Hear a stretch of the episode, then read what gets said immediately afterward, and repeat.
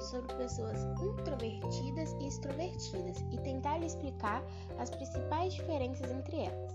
Pessoas introvertidas são mais inteligentes, isso porque são facilmente atraídos por estudo e leitura.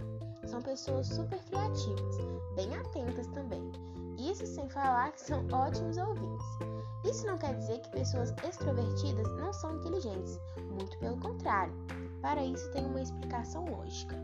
Os introvertidos têm um foco mais para o seu interior. Já os extrovertidos, a sua atenção é voltada para o mundo exterior. Um exemplo que vale a pena ser citado é o de Albert Einstein. Ele é um dos físicos mais conhecidos em todo o mundo. E ele dizia: a monotonia e a solidão da vida tranquila estimulam a mente criativa. O mesmo recebeu um prêmio Nobel em Física em 1921.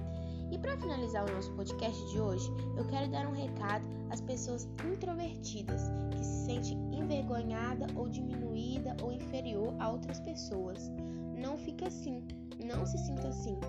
Se esse é seu jeitinho de viver, então viva, não se envergonhe, você é único.